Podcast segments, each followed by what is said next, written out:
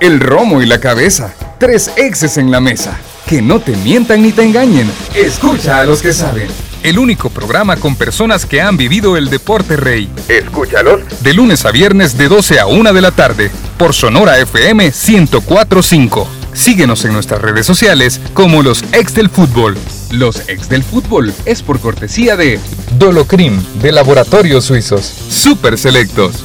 El equipo y tecnología utilizada para la transmisión de los ex del fútbol es patrocinada por NLA Technology. Hola, ¿qué tal amigos? ¿Cómo están? Bienvenidos una vez más a su programa Los Ex del Fútbol. Gracias por su sintonía a través de 104.5 FM, Radio Sonora y también por estar eh, en sintonía con nosotros a través de nuestros canales digitales.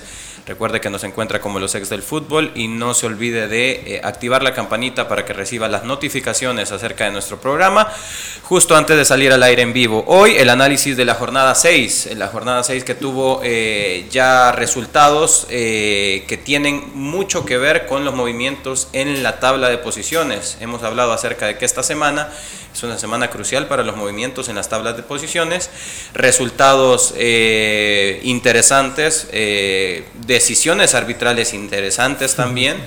Eh, no parecería ser que no deja de ser noticia y no deja de, de, ser protagonista nuestro compañero acá en el panel, nuestro profesor, nuestro querido profesor, y voy a empezar a saludarlo a él en este momento. ¿Cómo está, profe Elmer? Siempre con mucho trabajo, toda jornada tras jornada, ¿no? Hola, ¿cómo estás, Manuel, Lisandro, Emiliano, todos los radioescuchas a de Radio Sonora y las plataformas. Bajo por el tema de arbitraje y en, un torneo que quizás, y ustedes me, me lo confirmarán, que es de los más parejos porque vemos a los dos equipos y todavía hay equipos que tienen techo para crecer, ¿verdad? Por ejemplo, vemos a, Firpo que está en el fondo de la tabla y, y sabemos que Firpo, y ya lo ha dicho Lisandro, tiene equipo para estar en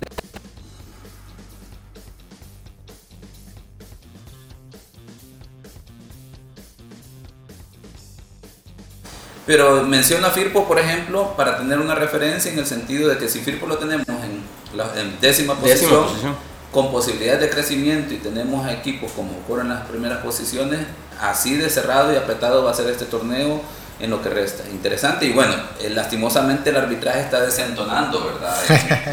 En, en las jornadas que tenemos, seis jornadas, de momento no han sacado ninguna jornada limpia, y no pasa nada que se equivoquen, pero el tema es que quizás en los últimos cuatro torneos estas equivocaciones son más evidentes y digamos que tienen mayor incidencia.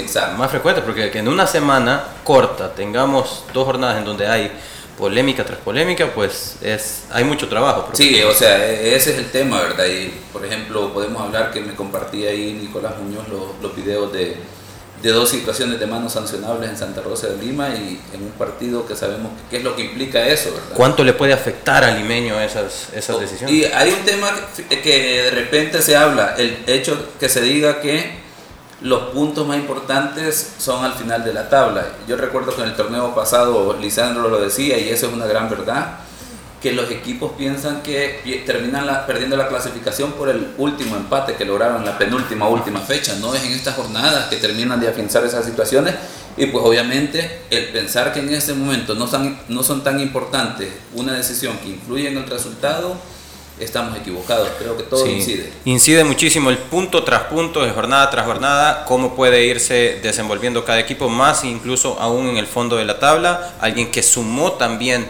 puntos importantísimos es el equipo de Alianza, que como visitante suma tres puntos importantísimos. ¿Por qué importantísimos? Porque hoy es quinto lugar en tabla y tiene un partido menos incluso. Eh, y incluso con esos tres puntos que pudiera ser hipotéticamente que pudiera ganarlos, pues podría ser ya segundo lugar de la tabla si le otorgamos esos puntos. Ahora hay que jugar ese partido. Pero ¿cómo vio la alianza, Lisandro? ¿Cómo está? Mira, un buen triunfo, ¿verdad? Pero yo siento que Alianza está para dar más. Siento que fue un partido por momentos también igual que con Firpo, como que les cuesta más de lo que debería, ¿verdad? De hecho, los goles vienen todos a balón parado, ¿verdad? Así es. Entonces, este, eh, te das cuenta que algo les está, le está faltando al equipo, no están jugando con la misma solvencia que antes lo hacían, les cuesta más por mucho que las declaraciones sean que con esa defensa han sido campeones, es cierto, pero cada vez dan muestras de un cansancio, de un agotamiento.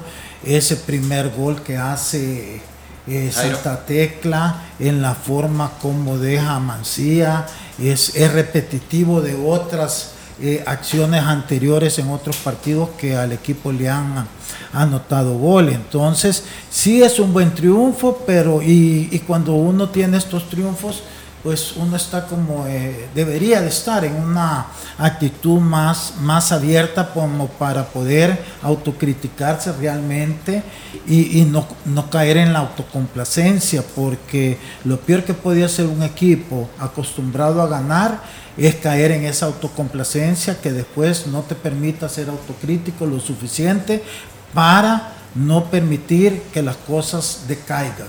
Y si ellos no en este momento no empiezan ya a ser autocríticos, pues el peligro es que cuando menos sientan el equipo va a ir en una en una situación de descendente que después cuesta mucho más levantarlo.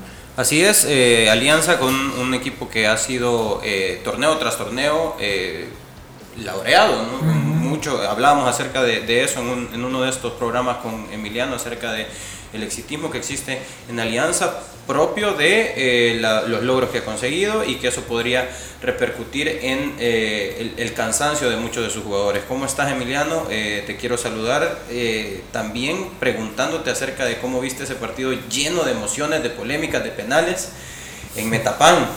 ¿Qué tal Manuel? Buenas tardes, Lisandro, profe Elmer.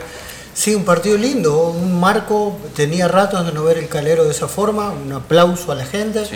Eh, que después al final terminó pidiendo la hora, pero hay que tener paciencia, ¿no? Pasaron de un 2 a 0 a, después sufrir realmente el resultado, pero bueno, es parte del proceso.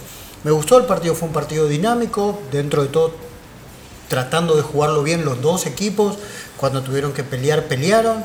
Eh, yo con los dos penales no tengo nada que decir, sí hubieron otras situaciones que fueron también polémicas y, es lamentable que siempre eh, parecería que dicen que están ayudando a Águila, a mí me parece que no, en este caso no, eh, que creo que la remontada de Águila tuvo que ver con una actitud, fútbol, que, que bueno, de un equipo que tiene la obligación de ser campeón se comportó como un equipo que tiene que ir a buscar el partido y no como un equipo que cerró líneas para que no lo golearan, teniendo uno menos. Entonces.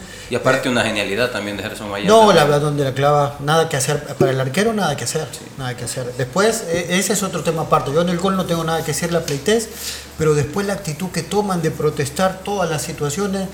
Eh, acaba, dejó mal parado a su equipo. Se dejó mal parado él y dejó mal parado a su equipo en un momento que su equipo lo necesitaba. Y Pleites habiendo sido uno de los protagonistas del buen momento que tiene Metapan, sobre todo en defensa.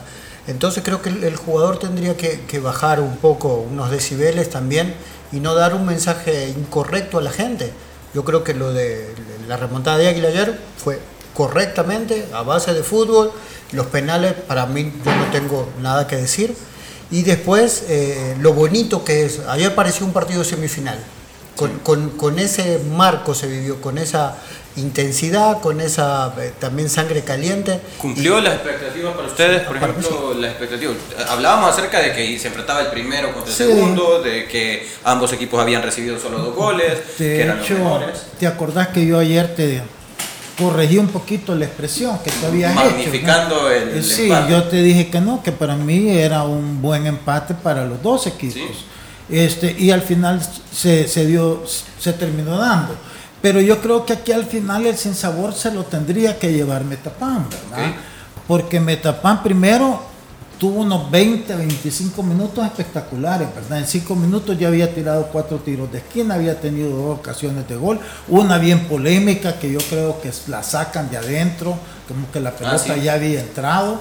Entonces, este, muy bien Metán, termina ganando el primer tiempo 2 a 0, comienzan el segundo, expulsan a, a Fabricio Alfaro y ahí es como que de repente se le apagaron las luces a, a Metapan, lejos de aprovechar el momento, eh, se, como que se afligieron, no, no, se asustaron.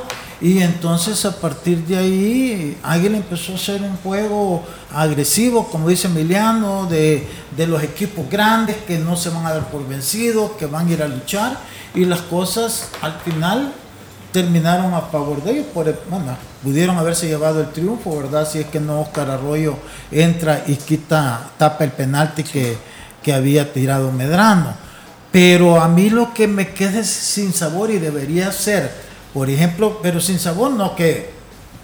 Apoya Águila No, ni, ni, uno, sino que de, de, difícil de entender es, por ejemplo, vaya, un equipo es cierto que hay bastantes jugadores nuevos en el caso de Metapan, ¿verdad? Estoy hablando de Metapan. Pero tú tenés jugadores con la experiencia como Molina, como Renderos, este, y va ganando 2 a 0 y un jugador más que no sepas, o sea... Canalizarlo para aprovechar. Manejar eso sino que al contrario te terminas siendo parte del problema porque Molina comete la mano del primer gol de Mayen, después hace la falta del segundo penalti. Entonces, este Pleites, como bien dice Emiliano, se hace expulsar por estar protestando algo que no tiene que protestar. Entonces, eh, o sea, te queda eso, pues que los jugadores que en un momento así debieron de haberse hecho la diferencia y aprovechado el momento y las circunstancias en las que estaban a su favor, las terminaron complicando todo y quedan gracias a Dios que al final Arroyo quitó ese penal, que si no hubieran perdido un juego. Minuto 51 sucede la expulsión de Fabricio Alfaro, estás como local con el partido a favor, con el partido a favor, teniendo una ventaja de 2 por 0 y eh, al final pues lo, lo, que parecería ser que se va a manejar como un partido cómodo para, para Metapan termina siendo, eh, termina pidiendo la hora, ¿no, Emiliano? Sí, sí, la verdad que eh, fue bien raro, pero también escuchando las declaraciones de Omar Mejía al final del partido fue clarito, vio, exacta, vio exactamente lo que pasó adentro del partido. Un buen primer tiempo, unos buenos 30 minutos, después supieron manejar esos 15 finales donde tal vez no tenían tanto el dominio y que en el, en el segundo tiempo se, les eh, perdió la brújula. Eh, recién estábamos hablando de que Alianza tal vez no tenía esa autocrítica y que Omar Mejía vea tan claro lo que pasó en la cancha, creemos que, que pasó todo, es muy importante para un equipo que tiene las urgencias que tiene Sin culpar a terceros. Pero, pero yo te voy a hacer una pregunta, porque a mí me pareció excelente las declaraciones de él, bien maduro, bien claro, como dice. Va, pero mi pregunta es esta. Tú, técnico, estás ahí y ves lo que está pasando. ¿Qué puedes hacer? Yo creo que llamándolos, eh, pegándoles un grito, haciéndoles que tomen el rol que les corresponde. Pero eso es, ahí le hizo falta a él eso. Involucrarse en el juego para tratar de ayudar a que se reactivaran y, este, no cayeran en lo que terminaron cayendo. Sí, porque encima terminaron, eh, si bien hubieron una expulsión por cada lado, Metapán terminó jugando con un jugador menos todavía que Águila por la, por la lesión de Julito Amaya. Así es. Entonces, eh, creo que hizo los, queriendo que el equipo reaccionara, hizo los cambios muy rápido y se, al final se quedó sin cambio para, para esta contingencia que tuvo con Julio, ¿no? Y eso habla también de ¿por qué no? De inexperiencia o de situaciones que él no ha vivido ni como jugador ni como entrenador y la está viviendo ahora. Entonces, eh, creo que en Metapan están subidos, o sea, eh, de buena manera, ¿no? A, los resultados y, sabiendo que te sale todo eh, de forma natural, que un partido se dé como el segundo tiempo de ayer es bien complicado. Eso no está, primero no está en ningún libro y si no lo viviste antes es muy difícil superarlo. Y después, como digo, no, seguramente afuera estuvieron gritándole desde el, desde el aguatero hasta, hasta Omar. Y, vos veías que el equipo no reaccionaba de ninguna forma. Y encima tenés que los jugadores de más experiencia te hacen un penal que me parece de un juvenil o un infanto juvenil, que el arquero protesta en una situación que no debía protestar y te deja o sea, te deja en igualdad de condiciones para pelear un partido que ya estaba difícil. Que eso señalado. Entonces, claro, pero ¿qué, hace el entrenador en este aspecto? ¿no? Creo que la, mesura de él al final del partido, eh, ojalá contraste con el, discurso que dé en, privado con sus jugadores, porque esas situaciones no se, pueden, permitir. Ahora, eh, quiero ir a algo que lastimosamente el partido dio para mucho análisis deportivo, para mucho análisis en cancha y táctico, pero nuevamente tenemos que dedicar una sección de un análisis de un partido a eh, decisiones arbitrales, profesor. Eh, y quiero ir por partes porque tiene mucha, hay, hay muchísimo, muchísimas acciones dentro del partido. Hay tres goles, comenzando por el, el, que decía eh, Lisandro, que parecería que la pelota entra. Eh, luego dos goles anulados también a, a Águila, específicamente a Burbano. una por una falta y otra creo que por, intuyo yo que por una posición adelantada también. ¿Cómo, cómo, cómo vio estos goles para luego pasar a dedicarle tiempo también a los últimos momentos del partido que tiene que ver con tanto penal?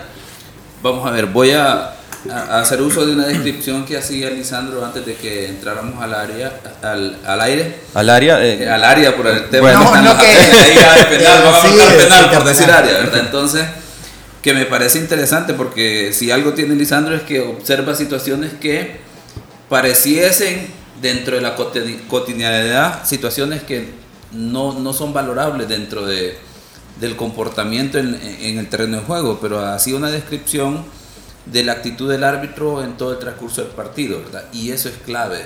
Por ejemplo, que no ver que un árbitro disfrute un partido y alguien dirá, y, y que no lleguen solo a aplicar el reglamento, no es que es importante que los árbitros disfruten del partido. Es que, y eso disfrutar no quiere decir que se van a andar riendo en todo el partido y todo lo demás, ¿verdad? Con la seriedad que implica ser un juez, pero tenés que disfrutar lo que estás haciendo. Y en el caso del árbitro eh, Metapan Águila, pareciese que no andaba como que a gusto, ¿verdad? Como que disfrutando del juego. Como que llegas ahí y vos decís, reviso la jornada y que a mí me digan, voy al Metapan Águila, uno de los partidos, digamos, más llamativos el primero el segundo, un partido que puede ser intenso, yo iría feliz, ¿verdad? Porque digo, voy a tratar de demostrar todas mis cualidades, todas mis capacidades. Era un, era un para mí era un partido de semifinal, un, marco espectacular para jugar. Sí, y, también, ¿verdad? Destacar que incluso si observamos el, la afición de Metapan, que no es muy asidua a acompañar, acompañó un gran número, ¿verdad? Eso es importante. Y eso, esa descripción, esa fotografía nos da un panorama, ¿verdad? Que pareciese que eh, quizás los árbitros no estaban como que en esa, en esa sintonía de tratar de disfrutar el juego y pues automáticamente disfrutar vas a tratar de ir a hacer las cosas bien y de manera correcta. Sí. Eh, en redes tengo, lo decía, las dos situaciones son, le damos el beneficio, de la duda a los árbitros al no tener otra toma, pero aquí sí en radio podemos tener eh, un poquito más de amplitud y, y decir ese tema, ¿verdad? Si a mí me preguntan por apreciación en la primera acción, el balón parece que sobrepasó la línea, ¿verdad? La toma no nos da todo el panorama. Yo coincido. Eh, porque eh, si observamos a Mayen, Mayen está, tiene parte de su cuerpo dentro de eh, la portería, ya ha traspasado la línea y patea con la pierna izquierda, la, la, sombra y el movimiento que es el guardameta es los brazos sobre o dentro de la portería. Entonces ya eso nos da un parámetro, digamos, para, para una percepción, y lo digo a nivel de percepción, porque lo ideal sería que hubiese una toma y en el caso del árbitro asistente, ojalá haya estado ubicado en una posición y haya hecho una buena evaluación. Cerca del banderín, ¿no? Exacto, pero la situación es discutible, ¿verdad? Nos queda la duda.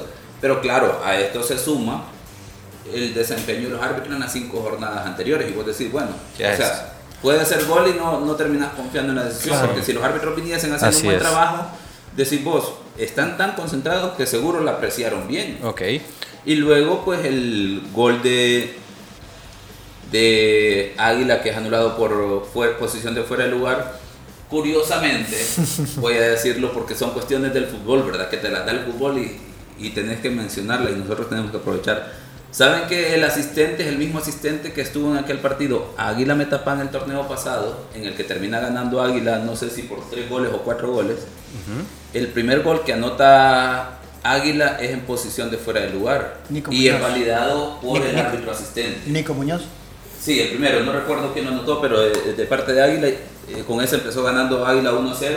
El árbitro asistente lo dio por válido. Parecía ser que tenía ese recuerdo ahora y como que dijo, ahora voy a tratar de estar pendiente, ¿verdad? Ok. Y ahora, nuevamente, una situación ya empató. muchísimo más apretado comparado con, con, esa que vimos allá en San Miguel en el torneo pasado. Eh, la sanciona como posición de fuera de lugar. Y deja la duda porque no, nuevamente no hay una toma que certifique esa situación, ¿verdad? Pero es que esa es una jugada. Elmer, donde los dos jugadores de Águila van en buena posición. Van adelante. El problema es que cuando hace el pase, ahí ya no sabemos si el otro eh, eh, es legal o no es legal, porque no hay defensas. La cosa el es. El balón está ahí, la pregunta es si el balón estaba más adelante del jugador que recibe el balón. ese, es el punto. Ahí ya que no, terminamos de tener una situación clara y vamos a ver, pero vamos a dejar esas dos, como dije en redes, al beneficio de la duda de los, de los de Empate, vaya. Empate. Empate, uno para cada eh, equipo. Eh, sucede una situación y, y, quizás no van a estar de acuerdo conmigo en, en, el, en ese tema, pero el, en relación a las sanciones de los penales, el primero, o me parece que es, sí, el primero que es a favor de Metapan si se recuerdan. Al final, si, ah, si, somos bien estrictos literal a la regla, termina siendo una carga porque no solo es que va cuerpo a cuerpo, sino que hace como una forma de extensión del brazo izquierdo del defensor de Águila, ¿verdad? Pero el tema es que vemos estas situaciones, al igual que la de Águila Marte, si se recuerdan que la de Marlon Trejo, eh, aquel supuesto brazo sobre el jugador de Marte que ya lleva las, las rodillas dobladas y luego lo de la famosa mano, entonces vemos que hay como que están quisquillosos los árbitros al momento de sancionar en algunas situaciones, porque luego vemos en los otros partidos, como por ejemplo en el Santa Tecla Alianza y lo de Limeño Faz, que ahí hay jugadores que salen golpeados. Patada mordida. Y no pasa nada. Entonces dice uno, ¿a dónde están los focos y la atención de los árbitros? No están, no tienen una línea clara de saber de diferenciar entre el nivel de las faltas. Pareciese que de repente van a ciegas y apuntan y, terminan disparando a lo que se mueve y hay veces que no lo hacen. Pero tenemos alguna duda acerca de los penales en sí, acerca de las sanciones de los penales, porque para mí... Del, primero, pero, pero como dice el profe, hay, elementos. para sancionarlo. Yo de los dos de Águila, que es normalmente de quien está la polémica de Club Deportivo Penáguila, eh, yo no tengo ninguna duda. Pero, para mí pero es que el punto, te lo decía yo antes, Emiliano, no es que no hayan sido penaltis. El problema es que al Águila se los marcan bien fácil. Claro. Esas mismas jugadas se dan en otros partidos y ahí no los marcan. Entonces ahí es donde viene todo este embrollo con los árbitros. Pero fíjate que, mira, yo sabes que yo siento que todos los partidos siempre hablamos que el árbitro este, que el árbitro. Es que el problema al final Elmer, ya no se trate de los árbitros, más a comisión obsoleta que tienen ahí, que maneje el arbitraje. Esa es la realidad, con un Emerson eh, que, que, está ahí enquistado en esas AFAS, que es el presidente de esa comisión, que ni saben de arbitraje, ni saben de nada, más que estar ahí lucrándose de la federación. Es que ese es el verdadero problema del arbitraje. Mientras no hagan una limpia, de todo eso y pongan gente que de veras quiera trabajar, que analice los partidos, que hable con criterio con los árbitros, que los oriente, que los sepa este, premiar o sancionar dependiendo, pero con criterio objetivo. Entonces el arbitraje no, mientras tanto el arbitraje no va a cambiar. Si esos viejitos, ese que tienen ahorita, ese, ¿cómo se llama? Como vicepresidente. No, el, como vicepresidente este, Waldo Polillo. Waldo Polillo, que me perdone don Waldo Polillo, yo le puedo tener mucho respeto por su edad y todo eso. Pero él no fue tampoco un gran árbitro, siempre estuvo metido en polémicas en la época que él era árbitro. Y ya ni sabe, estoy seguro que ni hace los análisis. A lo mejor está dormido cuando juegan de noche los equipos. Es que es la verdad. Y mientras no se reconozca eso, mientras no hagan una limpieza de eso, el arbitraje va a seguir igual y aquí nos estamos, vamos a estar desgastando, peleando por un penalti aquí, peleando por un... Y con eso no hacemos nada. El problema es que hay que criticar a los responsables si queremos que esto se corrija. Eh, tal vez agregar a eso porque o sea, que bien que lo dice así, tal cual es Lisandro, porque si lo dice Elmer Bonilla, de repente alguien podría decir, ah, no, pues Elmer es ex árbitro y quizás está resentido con la gente que está manejando el arbitraje porque quisiera estar ahí. Y que bien que lo diga Lisandro así, de esa manera, ¿verdad? Porque si lo dijese yo, pareciese que es resentimiento, pero yo le voy a agregar a esto, eh, a lo que dice eh, Lisandro, que por más que le demos análisis técnicos a las situaciones que son evidentes de penal no penal, de manos sancionadas o manos no sancionadas, tarjetas rojas dadas o no dadas. El tema es que dentro de esa descripción que ha hecho Lisandro, cuando vos le das seguimiento a los árbitros que están teniendo buen rendimiento, la situación se corrige porque saben que la clave para obtener un nombramiento es hacer un buen trabajo y eso implica tomar buenas decisiones dentro del terreno de juego. Y para tomar buenas decisiones tenés que ir con el compromiso número uno, que te gusta lo que estás, lo que estás haciendo y sabes que atrás de vos hay gente que te está respaldando en todo sentido por el fútbol y por el buen arbitraje. Así es, y al final pues eh, nos, nos queda muy poco espacio para poder analizar. Pedimos eso también porque con Emiliano nos queda también poco espacio para poder analizar la parte deportiva, ¿o no, Emiliano? Sí, sí, la verdad que sí. Sí, eh, quiero que toquemos. Nos queda, como les digo, nos queda muy poco espacio para analizar esos temas. El ganador de la jornada. Para mí el ganador de la jornada fue Chalatenango. Sí, también. Pegó Chalate, un salto. Chalate llega a cuarta posición, eh, ya suma ocho puntos, pero... Eh, lo, que, lo que hablábamos ayer de, de, las fechas comprimidas, lo que hacen es que cambia todo rápidamente. Chalatenango era creo que anteúltimo el, Así es. bueno el viernes el, viernes el viernes y sábado después de que terminó ganó dos partidos seguidos y hoy es tercero. ha, sumado siete puntos en los, de los últimos nueve y con eso, pues ahora, como ya decimos, se, coloca en eh, cuarta posición. Em, tenemos, a, ver, mencionábamos que los, los goles de, de Metapan y de Águila, todos a pelota parada absolutamente todos a pelota parada, el tiro libre de Mayen, los otros son penales, el gol de cabeza de Raúl Renderos, pero golazo del perro. Golazo de Raúl. Del, lateral derecho. Del nuevo eh, Cafú que tenemos. diríamos de selección nacional porque jugó en algún momento de este proceso. Así que... Y también de lateral jugó en este proceso, también en selección nacional. Eh, pero también vamos a ir a otro partido en el que Cuatro de los cinco goles se, da se dan a pelota parada también, que es Alianza Santa Tecla, o bueno, al revés, Santa Tecla Alianza, son eh, cuatro de los cinco goles. Otro lateral derecho haciendo goles de cabeza. Otro lateral, bueno, de, la selección nacional haciendo gol de cabeza. De hecho, de tres de los defensas de Alianza son los goleadores, tanto eh, Tamacas en ese primer gol que ya mencionábamos, el segundo de Henry Romero. Eh, si bien es cierto, este no es un cabezazo que proviene directamente de la ejecución del tiro de esquina, pero sí eh, es un rebote, parte de la ejecución del tiro de esquina. Y luego al final, pues el gol de Iván Mancía. Eh, este que estamos viendo en pantalla es el único gol de jugada que vemos, como al final, pues el delantero de Santa Tecla le gana la posición a a, Iván Mancía y encara mano a mano a Jimmy para definir de esta forma. buen jugador es, mexicano, ¿verdad? Así es, así es, es un muy buen... Está haciendo goles muy bonitos. Sí, de hecho, eh, Jair Barraza es eh, ya actualmente es uno de los goleadores del torneo. Eh, y con eso, pues, eh, considero que está también teniendo una excelente participación. Y el otro gol de, de Santa Tecla, pues, es, es, también una pelota parada que eh, Castro ejecuta muy bien un cabezazo para el, que en ese momento era el empate de Santa Tecla. Un excelente resultado de Alianza. Creo que tenemos que ir a un corte comercial, eh, producción. Vamos a un corte comercial para tener mucho más espacio de analizar este partido que es muy importante y también otros como el Firpo Platense y también el eh, Limeño FAS. Vamos a un corte comercial y cuando regresemos seguimos con el análisis. Esta es una cápsula de destinos del fútbol, gracias a Copa Airlines. El Estadio Rommel Fernández, famoso y mítico estadio panameño, también conocido como el Coloso de Juan Díaz, se encuentra en su capital, la ciudad de Panamá.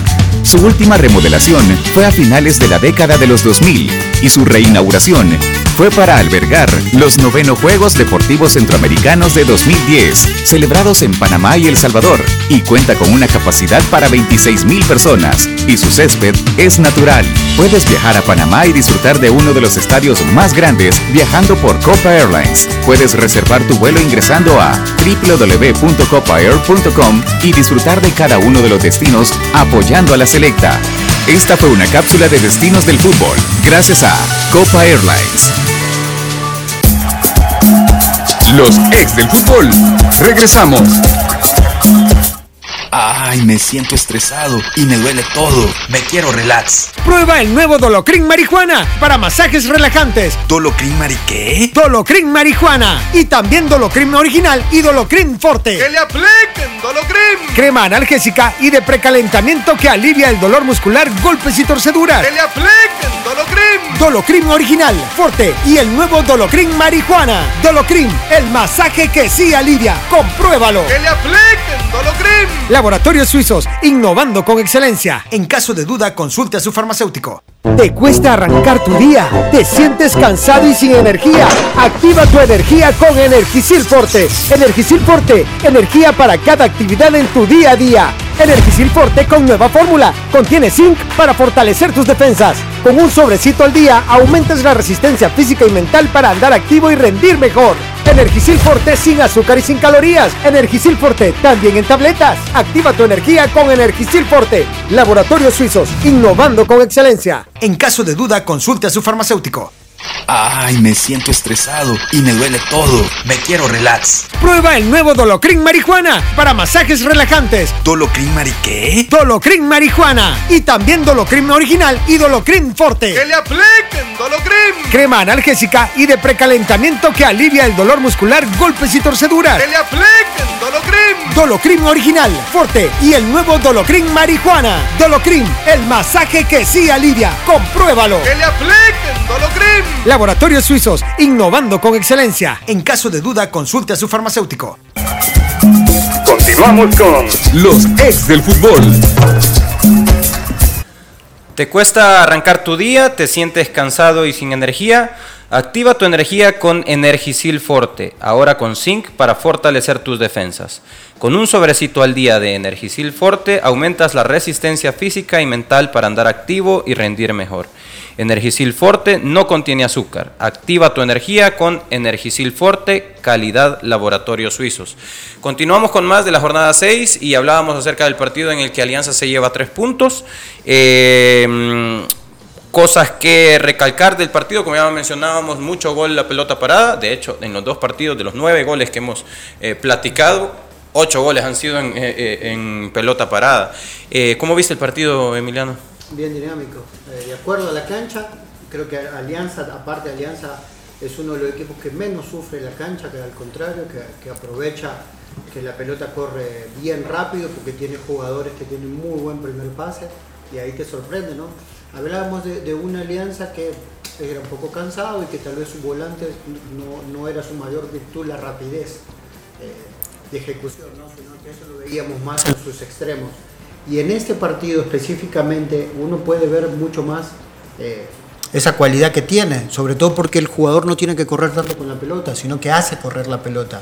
Y eso para, para un equipo que maneja tan bien, que tiene tan buen primer pase, eh, le hace las cosas mucho más fáciles. Eh, lo de Santa Tecla, la verdad que es de aplaudir, realmente con, con dinámica y, y, y, con un buen planteamiento, sin cortar tanto el juego como se esperaría al jugar con el equipo campeón.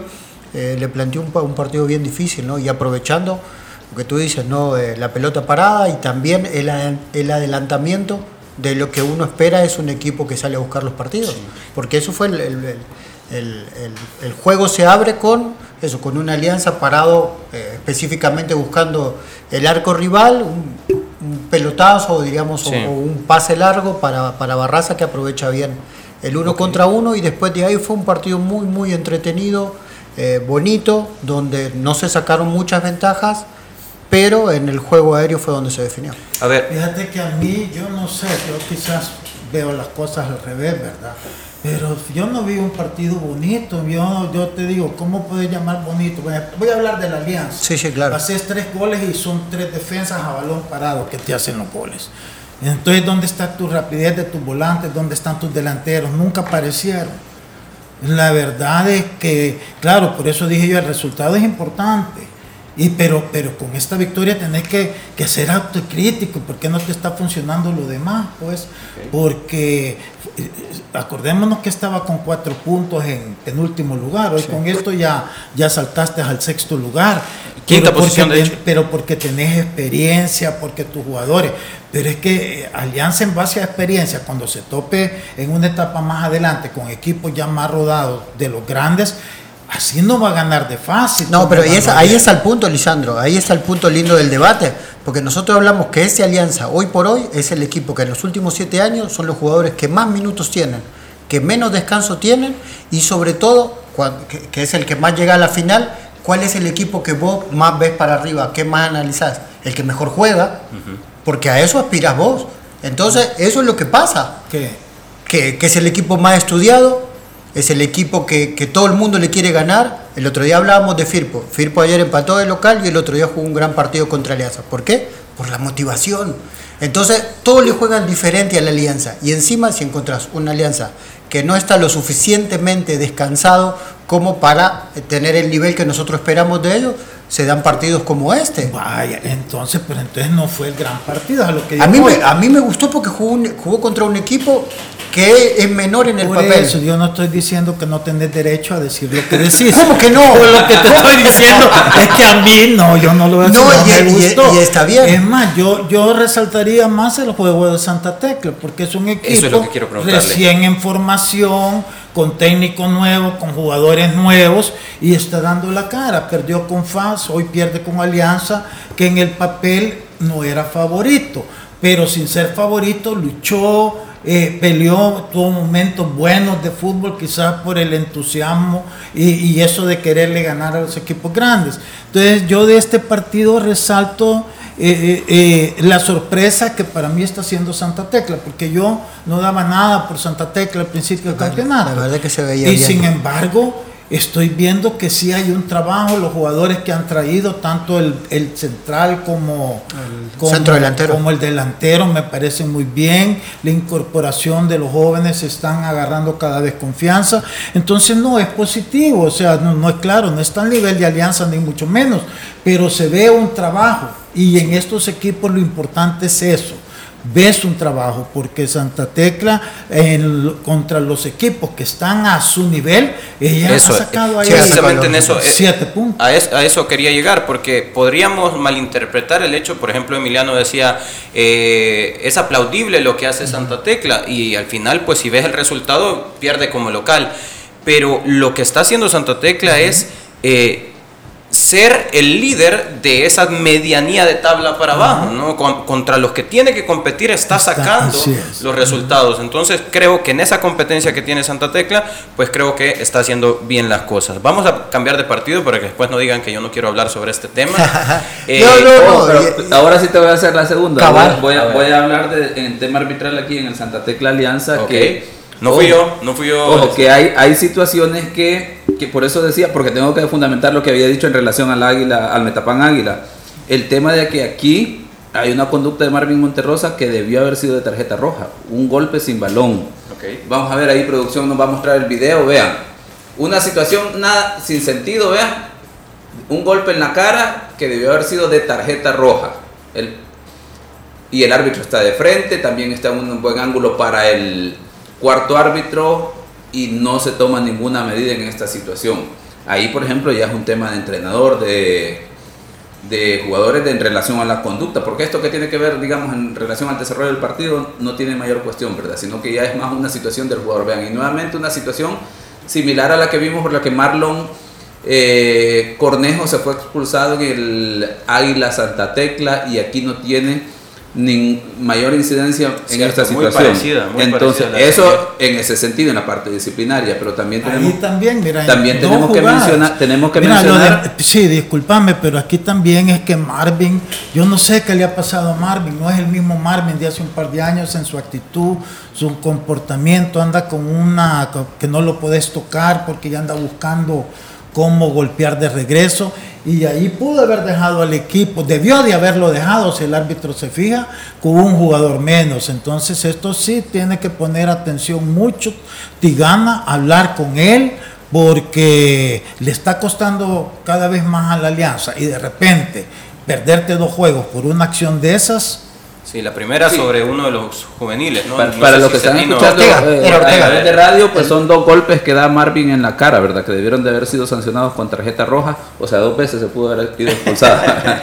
Iba a tener cuatro partidos. Pero de también debemos de hacer la observación que el segundo gol de Santa Tecla es en posición de fuera del lugar, ¿verdad? El jugador saca una gran ventaja alrededor de un metro por lo menos de, del defensor y también otra situación de error arbitral que marca, ¿verdad? Un punto eh, en el partido.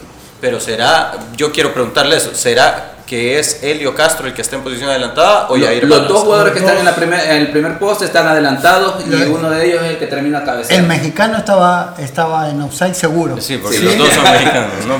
Bueno, vamos a cambiar de tema, nos vamos a ir al No, no, y, del y país. otra cosa, que, que lo que hablábamos de Santa Tecla, ¿no? Ayer se reeditó una de uno que en un momento fue un clásico bien bonito, ¿no? Santa Tecla Alianza siempre eran partidos de Sí. finales y todo lo demás. Hay que cambiarle ese chip a la gente. Hoy Santa Tecla dista mucho de ese equipo. Y ves en equipos como Alianza, que son protagonistas, que tiene exjugadores de esa época de Santa Tecla. Después ve al puntero, que es Águila, que también tiene otras de las figuras, y así varios equipos. Entonces hay que quitarle ese chip a la gente para que apoyen este nuevo proyecto, que se ve que hay trabajo, se ve que hay juventud, se ve que hay un equipo para el futuro. Después, eh, obviamente, no todos estamos hechos de, estadísticas y todo lo demás, pero hay, hay que darle un buen mensaje a la gente para que disfrute este equipo de una forma diferente. De hecho, dos de los goleadores de la noche de, eh, de Alianza pues provienen de, Santa Tecla. ¿no? El gol de Brian Tamaca, que de hecho pide perdón a la afición luego de la celebración. Y luego el gol de Iván Mancía, que al final le da los tres puntos a Alianza.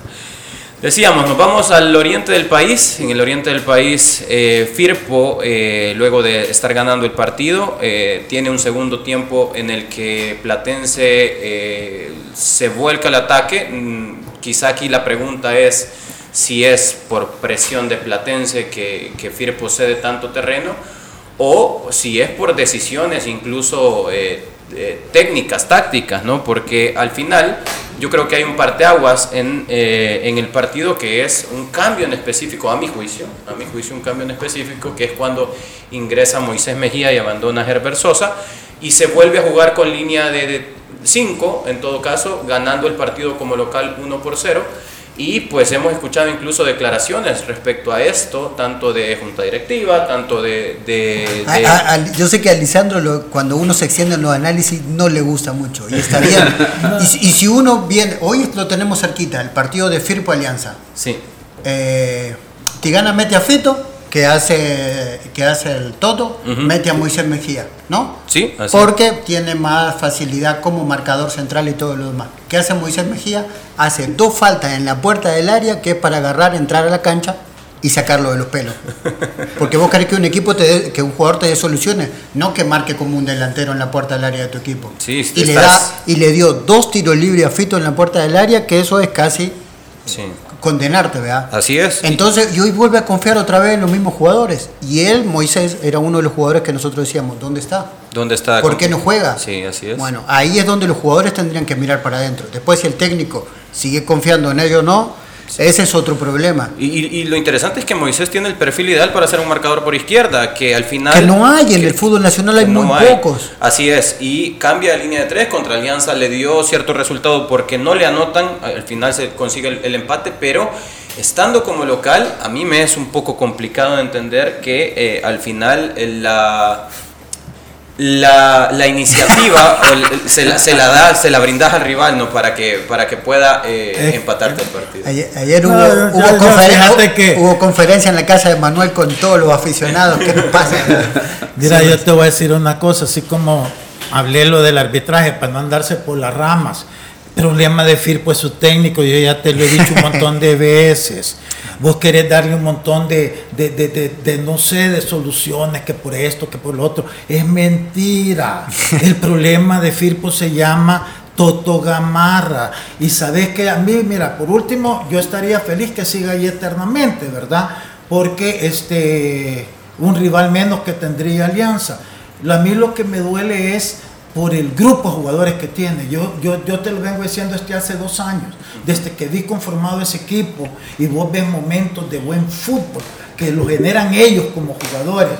Tú decís, un técnico con una idea moderna de fútbol, este equipo jugará distinto. El problema es que el Toto está hecho ya a la antigua, la- me, acuerdo a la época de, de, de estudiantes de la Praz, de la, de, de, de- de- del Bilardo, de sí. los Avellaneda, ¿cómo se llama?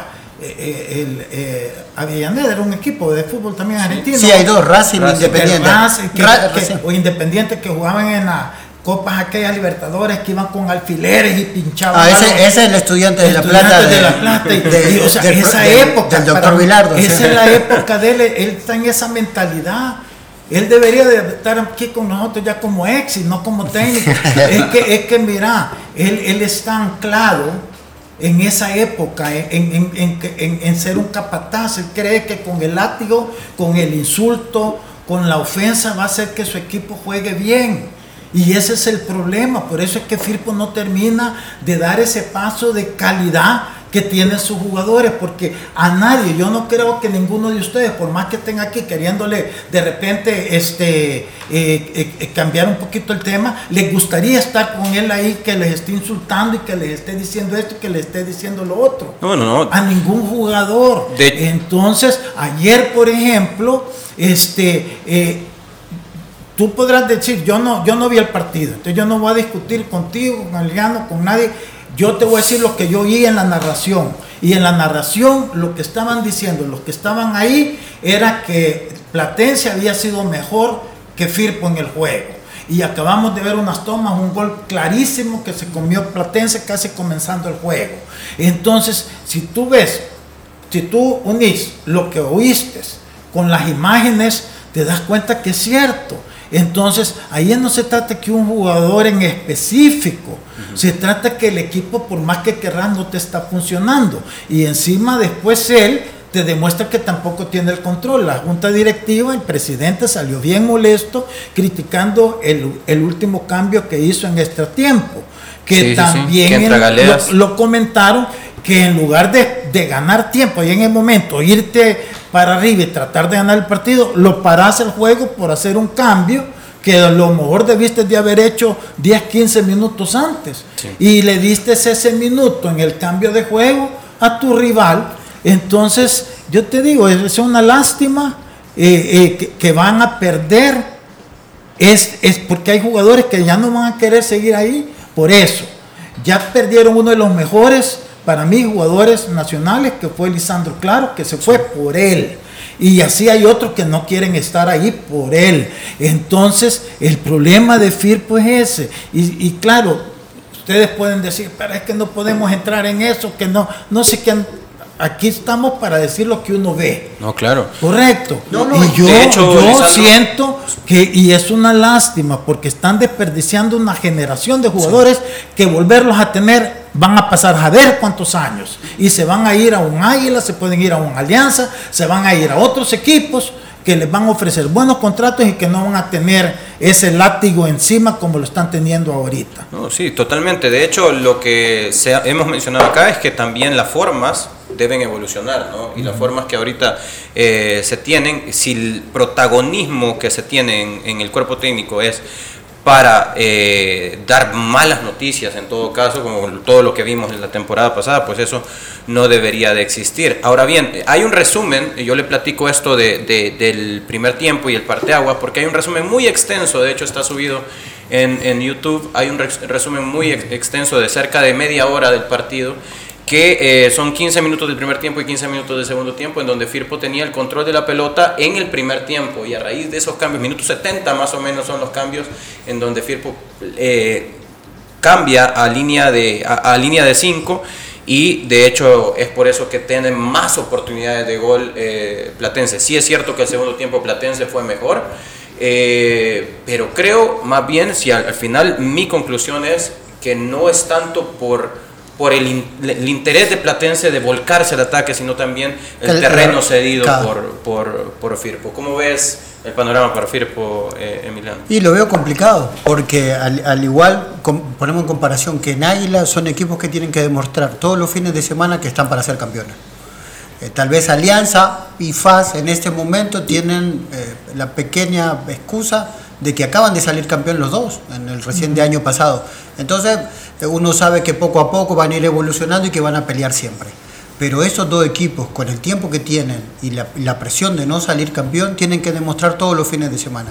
Águila lo está demostrando, porque el partido que levantó ayer, eh, un equipo cualquiera se hubiese tirado atrás, no me golean, sigo, sigo arriba sin ningún problema. Y lo fue a buscar eh, con el peligro de, de poderse haber comido 4 o 5 contra Metapan pero es, es esa presión de que si no lo busco ahora, después, como dice Lisandro, más adelante va a costar mucho más crear esa mística de equipo campeón. Entonces Firpo en este momento está en una nebulosa que no parece crear una mística de equipo campeón. No, y, y Águila Juega uno bien, los- tres mal, Sí, de los eh, últimos cinco empatan en el último momento, le cedes espacio a un rival que no es eh, más fuerte que vos No es más fuerte. y menos en casa.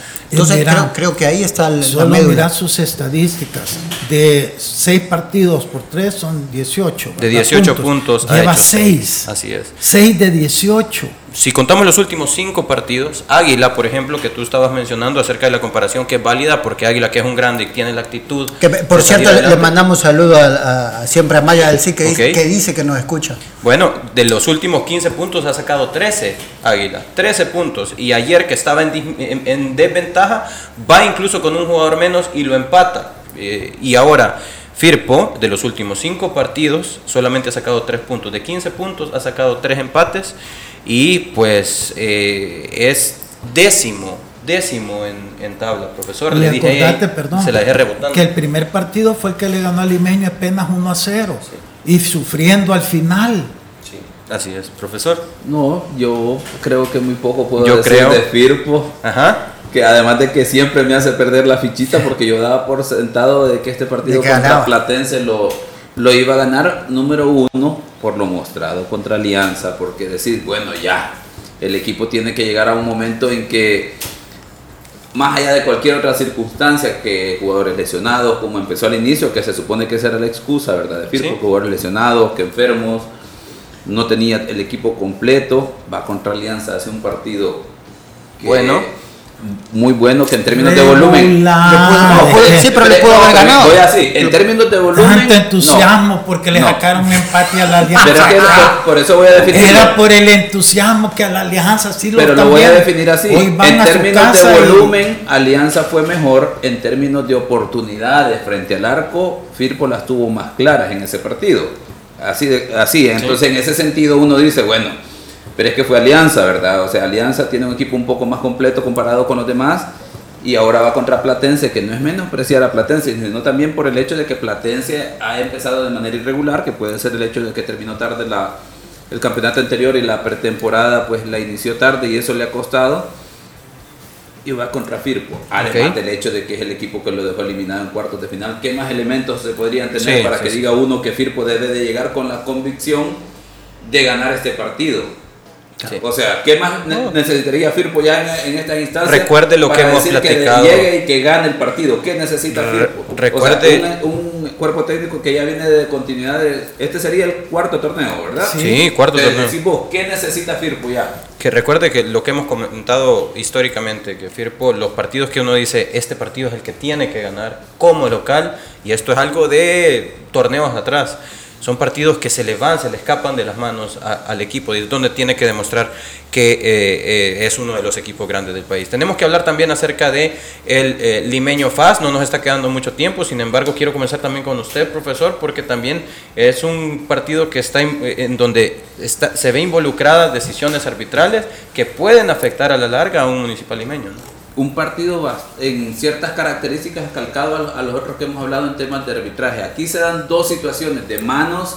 No sé si hay producción para los que están a través de la plataforma de YouTube pueden eh, eh, pueden compartir esas imágenes. Si no, pues este a través de radio los que escuchan, pues bueno, explicarles que hay dos situaciones en el partido de eh, Limeño contra FAS en las que hay una hay dos manos. ¿Y cuál es el tema aquí? La a diferencia de aquella mano entre aquel Águila Atlético Martes, que los brazos están extendidos y como dice la regla, ocupan más espacio y evitan que el balón vaya a la siguiente acción. En una es consecuencia de un rebote, pero en la grama, no contra un jugador y que no terminan sancionándola. Y en la otra es un centro que envía el atacante de Municipal Limeño, que obviamente iba al centro del área y el balón no llega a su objetivo. Las dos situaciones no, no son sancionadas, que debieron de haber sido dos penales a favor del limeño, lo que implicaría, ahí tenemos la que nos compartió Nicolás Muñoz a través de Twitter, para los que están a través de eh, redes sociales y YouTube ahí. Bueno, esta es la primera en la que hay un brazo extendido, en, el bra- en la mano del defensor llega a detenerse el balón y luego la del, del centro. Insisto, dos penales que debieron de haber sido sancionados. También aquí hay una situación en la que hay un golpe sobre el rostro de Brian Landaverde, que de hecho me compartieron la imagen eh, y queda con el ojo morado Sí. y se sanciona nada más falta. Entonces, Por eso decía yo cuando iniciamos con el Metapan Águila, que hay situaciones bien mínimas y rápido están pendientes a sancionarlas y luego esas situaciones de agresiones pasan desapercibidas. Entonces, está la otra. que están Aquí está, la, otra, eh, para los que están a través de redes, plataformas de redes, ahí está la otra mano. Esto es penal.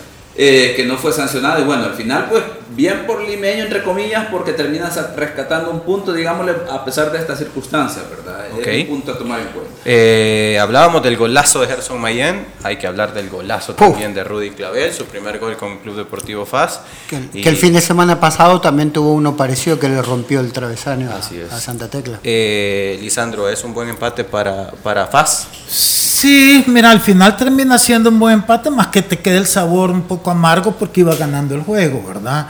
Este, bueno, esas jugadas habría que, verlas un poco más, con imágenes más claras, ¿verdad? Para poder ver, pero sé que también si tú oías lo que estaba pasando allá, al limeño debieron de haberle expulsado otros dos jugadores, sé que es lo que yo digo, ese equipo no hace otra cosa más que tirar patadas, entonces yo lo que no entiendo es el arbitraje, qué está pasando, que, que porque hay crítica ya, porque está pasando en todos los partidos y que no actúan que no actúan. Yo te digo una cosa, eso es incomprensible que en otros partidos donde hay menos faltas, donde hay menos agresividad, hay expulsados y aquí un equipo que se ha doctorado en tirar patadas no le expulsan jugadores. Eso no entiendo yo. Pues es que ya hizo la descripción usted anteriormente en relación a qué es lo que está pasando a nivel administrativo, que gente que parecía ser que no le interesa el desarrollo del arbitraje. Ese es el punto.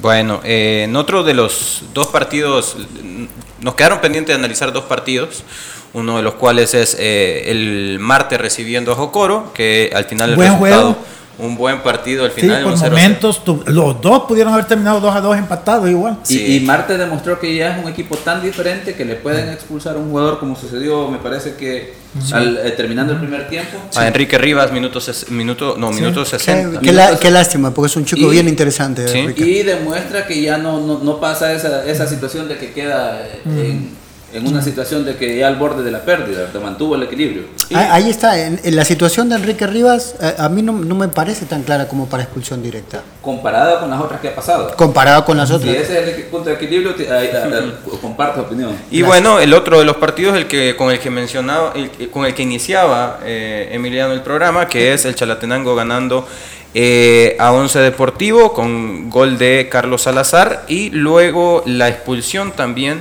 de Carlos Herrera en el minuto 90 más 3, ya eh, sobre tiempo. Aquí es donde estamos viendo también lo, que sucedió en el partido y eh, Chalatenango, como ya mencionábamos, que logra escalar muchas posiciones en tabla, ahora es cuarto lugar con 8 puntos. Eh, siendo siempre líder de la tabla Águila con 14 puntos, Metapan se queda siempre con la segunda posición con 10 puntos, Jocoro 9 puntos, Chalatenango con 8, Alianza con 7, eh, comparte también con Once Deportivo, comparte también con em, eh, Marte y con Santa Tecla. Luego están FAS, Firpo, Platense y Municipal Limeño. Aquí tenemos la tabla de posiciones. Em, Está mal Sí, es la vieja. Sí, sí, sí. Aquí eh, yo creo que le dolió esta tabla a usted, ¿no? No, fíjate que más que a mí, yo creo que a. Yo creo que a vos. bueno. Este sufre más que a ver qué. Nos tenemos que ir, nos tenemos que ir, eh, pues nos escuchamos y nos vemos mañana siempre a la misma hora, 12 del mediodía a través de Radio Sonora 104.5 FM para la previa de lo que se viene el fin de semana. El fin de semana continúa la jornada 7 de la primera división para saber qué tan drásticos son los movimientos siempre en la tabla de posiciones. Así es que nos escuchamos y nos vemos mañana. Cuídese. La autoridad, el romo y la cabeza. Tres exes en la mesa. Que no te mientan ni te engañen. Escucha a los que saben. El único programa con personas que han vivido el deporte rey. Escúchalos. De lunes a viernes de 12 a 1 de la tarde. Por Sonora FM 1045. Síguenos en nuestras redes sociales como los ex del fútbol. Los ex del fútbol es por cortesía de Dolocrim de Laboratorios Suizos. Super Selectos.